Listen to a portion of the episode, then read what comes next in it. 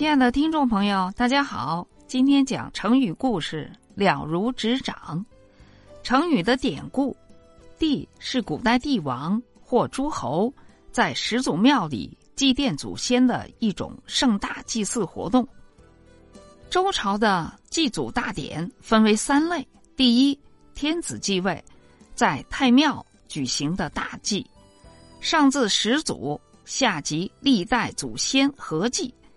第二，天子、诸侯五年一次的大祭，高祖及高祖以上的神主祭于太庙，高祖以下分祭于本庙。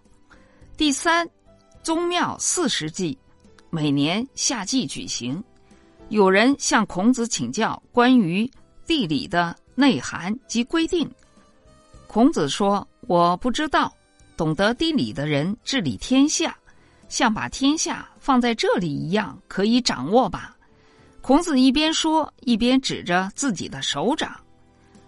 孔子知道地理，他回答不知也，是不想说的推辞。他为什么不想说呢？孔子生于春秋末期，周王室已经衰微，礼崩乐坏，旧的等级制度被破坏，宗法秩序被弄乱。孔子认为周礼是最完美的，他本人也以恢复周礼为己任。孔子不愿回答的原因，可能在于不屑于回答那人的提问，或者鲁国的祭祀祭祀违背了周礼，又或者是他认为鲁国的地理不符合他所知的标准。